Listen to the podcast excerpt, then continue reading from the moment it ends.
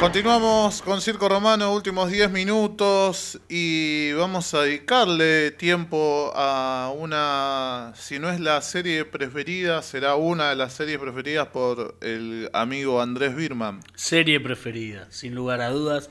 Eh, estuve escribiendo sobre el reestreno de Ocupas, esta vez en la plataforma Netflix para circoromano.com.ar. Allí hay alguna información, declaraciones de Bruno Stañaro, el director de, esta serie estrenada en el 2000 en la pantalla de la televisión pública, Canal 7 en aquel momento. Eh, y, bueno, nada, con, algunos cambios en su banda de sonido. Quiero mandarle un abrazo y mis disculpas al señor Víctor Rivnikov, no es que le ando queriendo chorear la, cartera de cine y series, sino que yo tomo a Ocupas como algo eh, casi musical por momentos. Entonces eh, eh, siento que, es un poco mi tema también, ¿no? Entonces, y tengo un, gran cariño por esa serie y me gusta escribir y, celebro muchísimo esta, esta nueva incursión ¿no? en las plataformas digitales porque creo que es un contenido que vale la pena, que muy poca gente... si bien la, la, vio mucha gente en su momento, hizo cuatro puntos de rating, que para, para ese canal era un montón, pero no es tanto. Y, creo también que hay mucha gente que todavía no la vio. Si bien con los años se volvió medio de culto y había videos en YouTube, estaban los capítulos. Y también creo que hay muchos de los que la vieron en todo este tiempo que no habían tenido la oportunidad de disfrutarla en esta calidad. Con buena imagen, sobre todo con buen sonido. También hemos descubierto que hay muchas cosas que nos hemos perdido eh, en, todos estos 20 años desde, desde su primera emisión, así que creo que es una buena oportunidad para que la vean quien no la vio y para, que la vuelva a disfrutar y, y, de otra manera quien ya la pudo disfrutar en su momento. Yo te iba a decir de que yo pertenezco al grupo que, que la vio en su momento una sola vez y sé que, obviamente, tantos años pasaron, estoy en condiciones tranquilamente de volver a verla. Incluso hace un rato eh, estaba viendo ahí un cachito en, lo de Caro mientras estaba haciendo cosas para circo. Eh, pero bueno, creo que en el ejemplo de Caro es la primera vez que, la ve, así que bueno, después nos contará en algún momento sus impresiones. Eh, pero mm, eso, yo pertenezco al grupo que la vi una sola vez y no la volví a ver. Bien, ¿la viste en televisión o en DVD? No, no, no, no, en tele, en tele. Ah, bueno, en alguna calidad un poco mejor que la que hemos visto. Yo la vi en su primera emisión en Canal 7, los primeros cuatro capítulos. Después me tocó el viaje de egresados de la primaria. A ver, con, la mirada que puede tener un pibe de 12, 13 años que la está mirando, que no es la misma que puedo tener hoy con 33 o, o la primera vez que la vi entera a los 20. Eh, pero la miraba. Miraba todo por dos pesos los lunes y no me acuerdo si Ocupas estaba los martes o los miércoles. Eh, después de la cornisa los lunes estaba todo por dos pesos. Eh, Ocupas, eh, se habló mucho de la banda de sonido, de estos cambios, porque no pudo... Bruno Estañaro decía que eran impagables los, los derechos de autor, sobre todo de los temas internacionales. Hay mucho de Who, los Stones, los Beatles, un montón de bandas de afuera, así como también hay clásicos muy clásicos del rock nacional, muchos han quedado, y él encontró la solución en Santiago Barrio Nuevo, Santiago Motorizado, líder del Matón Policía Motorizado, un bandón, que a Moro le gusta mucho. Me gusta, me gusta, A mí también me gusta bastante. Y, la verdad es que, bueno, la idea de él fue componer nuevo material para musicalizar las canciones que para reemplazar las canciones que no iban a poder quedar. Yo creo que el resultado, eh, a ver, no la vi completa, vi la primera mitad. Ayer toda de un tirón. Habíamos hecho un chiste la semana pasada con Andrés, que estaba ahí vía Meet. Si yo iba a venir o no. Lo, si iba a ver. Eh, o sea, rompió su, su propio pronóstico, porque era ver algo y el fin de semana ver el resto. Pero... la mitad. ya te viste y la el sábado la arranco de vuelta, no es que. No es que la voy a arrancar ah, desde el 6 al 12. voy a arrancar del 1 al 12, todo en una noche. Seguramente mañana vea algunos capítulos más. Eh, O ahora, ahora cuando llegues. Sí, yo creo que hay un acierto, hay un acierto en, en que yo creo que la música pierde protagonismo con respecto, por lo menos en los primeros seis capítulos, que son los que yo vi, pierde protagonismo con respecto a la, la versión original. Quiero decir, eh, hay, hay canciones como Toma el tren hacia el sur y, y- y otros clásicos del rock nacional que quedaron. Y al mismo tiempo... eh, se escucha música del matón policía motorizado, eh, canciones nuevas, pero no es que escuchasen todos los capítulos al mató. Y, y son en momentos muy puntuales. Me parece que es un acierto, porque es un cambio muy grande, pero vos tenés la serie muy relacionada con, con determinadas canciones que no van a estar. Si bien es una serie musical en algún punto también, me parece que es un acierto por ahí poner menos énfasis y menos presencia de la música cuando estamos hablando de canciones muy difíciles de reemplazar sin eh, menospreciar eh, el, el talento de Santiago Motorizado. Creo que se entiende lo que estoy diciendo. Sí, sí, sí, sí, sí. Y, y me parece que está muy bien encarado y obviamente que el, eh, eh, las canciones están buenas. Digo, la- El Mató es una muy buena banda y, y- Santiago es un tipo muy talentoso. Eh, entonces me, parece que es un acierto eso. Y, y- y también creo que hay muchas escenas que, eh, que ganaron, ganaron mucho. Eh, más allá de la del más capito, que es como la más conocida, la más emblemática, yo creo que hay otras escenas que con el cambio de definición ganaron más que esa todavía. Y yo ayer miraba la escena en la que toman falopa en el baño de Quilmes, Sí, hoy, bueno, hoy. Hasta ahí llegué ayer. Hasta ahí que, llegué ayer. que- que ya me parecía una escena genial, Sí. pero yo no sabía todas las cosas que me había... Hay muchos detalles que se, se habían pasado. No es que se nos habían pasado, no los pudimos ver. Porque an- andá a buscar esa escena en YouTube y, y se ve poco. Y la, la verdad que hay detalles que... Y, y- y- y el Rolinga no para de tirar una frase atrás de la otra. No. Desde que sacan el papel y hasta que hasta que termina toda esa historia en Quilmes, es una máquina de tirar una frase atrás de la otra. Mirá que la vi no menos de 15 veces la serie y nunca me cagué tanto de la risa con esa escena como ayer. Así Sí, que yo, eh, a mí siempre me llamó mucho la atención la escena del, del pescado. el pescado, el pescado. el pescado Que, blindado. que me imagino que era un pescado de verdad y Sí, sí, sí, sí. habrán terminado con una baranda pescado asquerosa. Sí, hay, eh, hay un capítulo eh, que es tipo un detrás de escena que está en YouTube, eh, en el que Rodrigo de la Serna cuenta esa escena y dice que estuvo 3-4 días con olor a pescado que no se lo podía sacar. Eh, es, es terrible esa escena. No, no, yo, yo creo que aparte Ocupas tiene un poco todo, ¿no? Creo que es una serie por momentos muy graciosa, por momentos muy dura, me parece que es una historia... eh, por momentos muy linda también. Eh, y yo creo que, que, que- que logra un montón de sensaciones muy diferentes y, y está muy bien hecho. Es un, un producto muy respetuoso con, con una realidad que no se mostraba en televisión. Claro. Y, y- y que las pocas veces que se la... Creo que inauguró ese estilo de, de ficción y creo que nadie, ninguna otra, la encaró con el mismo respeto. Y, y- y- y sa- Esa, esa, crude- esa crudeza, ¿verdad? No- Sí. Claro, no era algo acostumbrado. Y papás, yo me acuerdo que vi el primer capítulo nada más y después no la seguí viendo y la vi, bueno, como todos, la vimos por YouTube, es de más grande. Eh, pero era algo capaz hasta quizás difícil de entender en ese momento.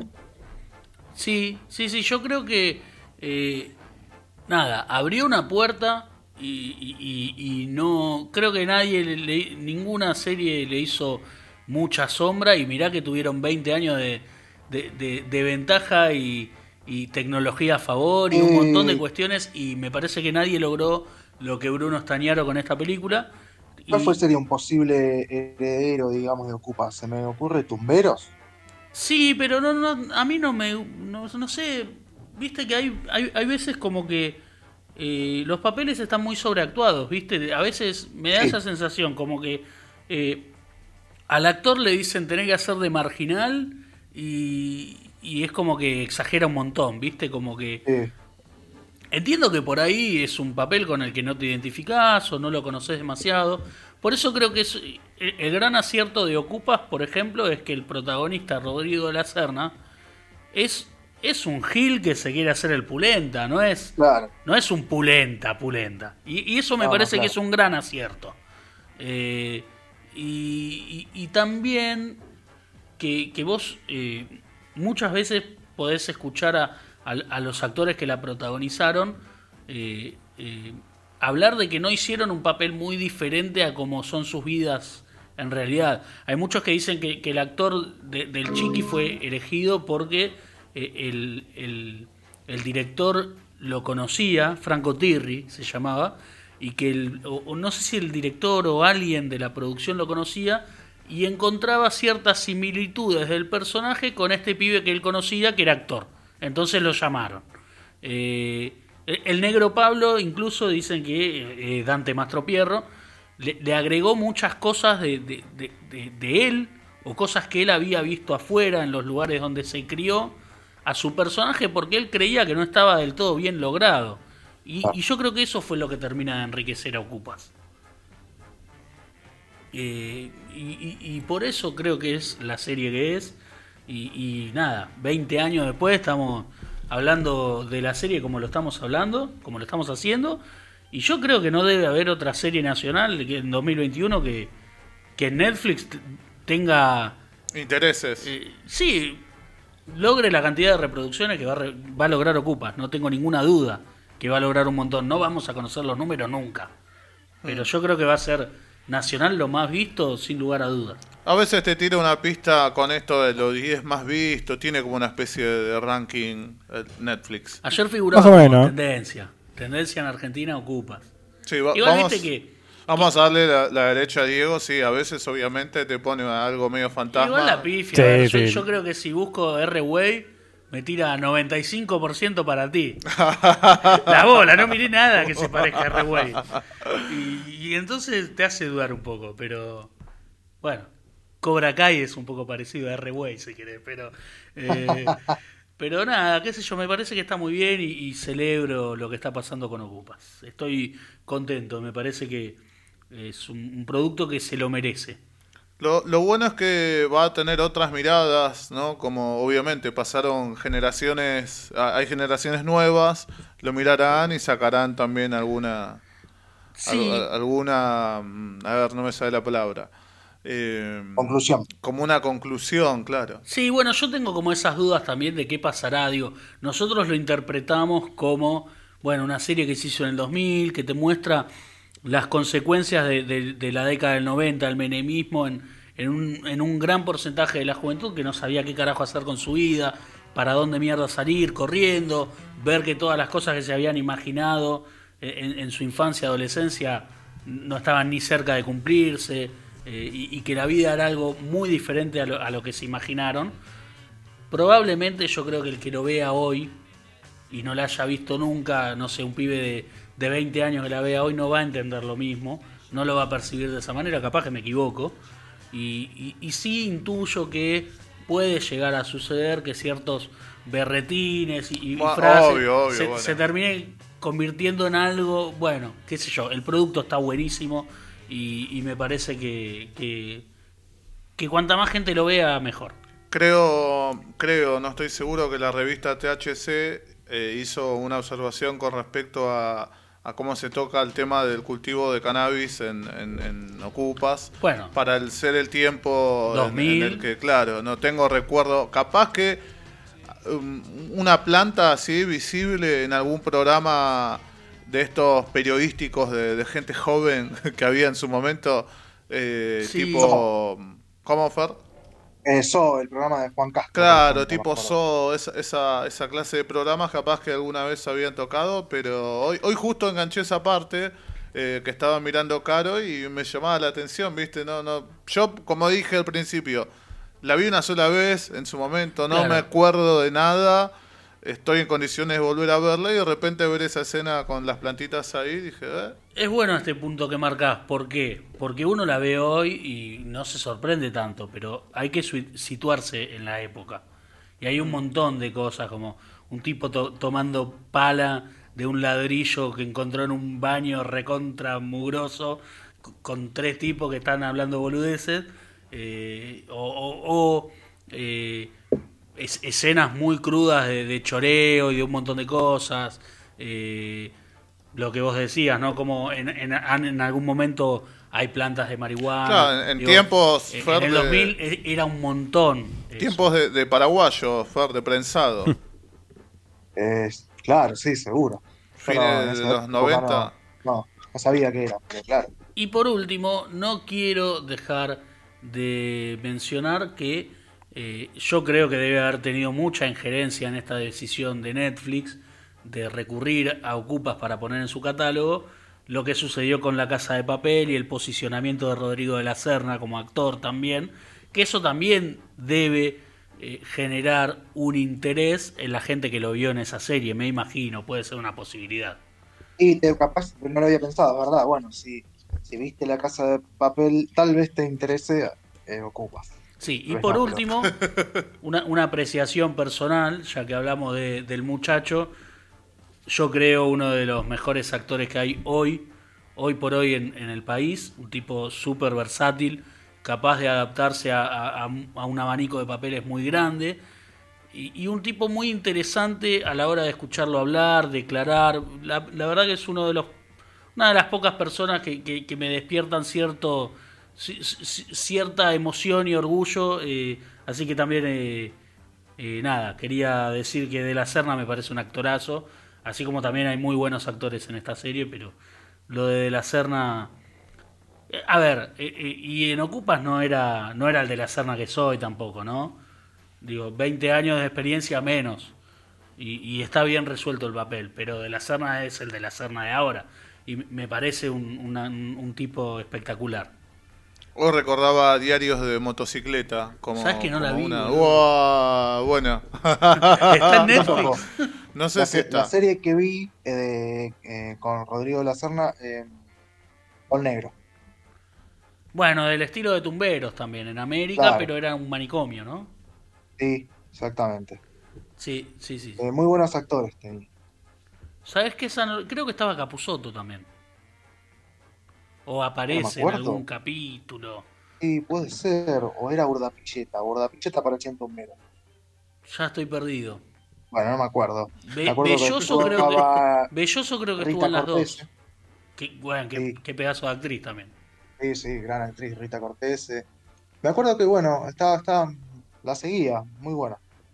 Bien, tendría que Me- buscarla. Esta confusión me recuerda, y, y para, para ir cerrando, a cuando hablábamos del horario del partido de Argentina, que después me reí mucho Gané porque, yo. porque me enteré de gente que estaba informada que el partido comenzaba a las 10. Era las Y nueve. nosotros en un principio acá habíamos dicho a las 10, después 9, 10, 9, 9, 9. Y Y era- nada, me enteré de gente que, que se preparó todo, arrancó con el segundo tiempo. 1 a 0. Arrancó con No, el segundo tiempo. Sí, sí, sí, sí. Mucha Uh, gente te digo que ojo. leí. Yo digo que tuve, tuve la duda y tuve la charla, ¿no? Que es a las 10, que es a las 9, que es a las 10, que es a las 9. Bueno, chequeé por las dudas porque no estaba seguro. Así que me recuerda a eso.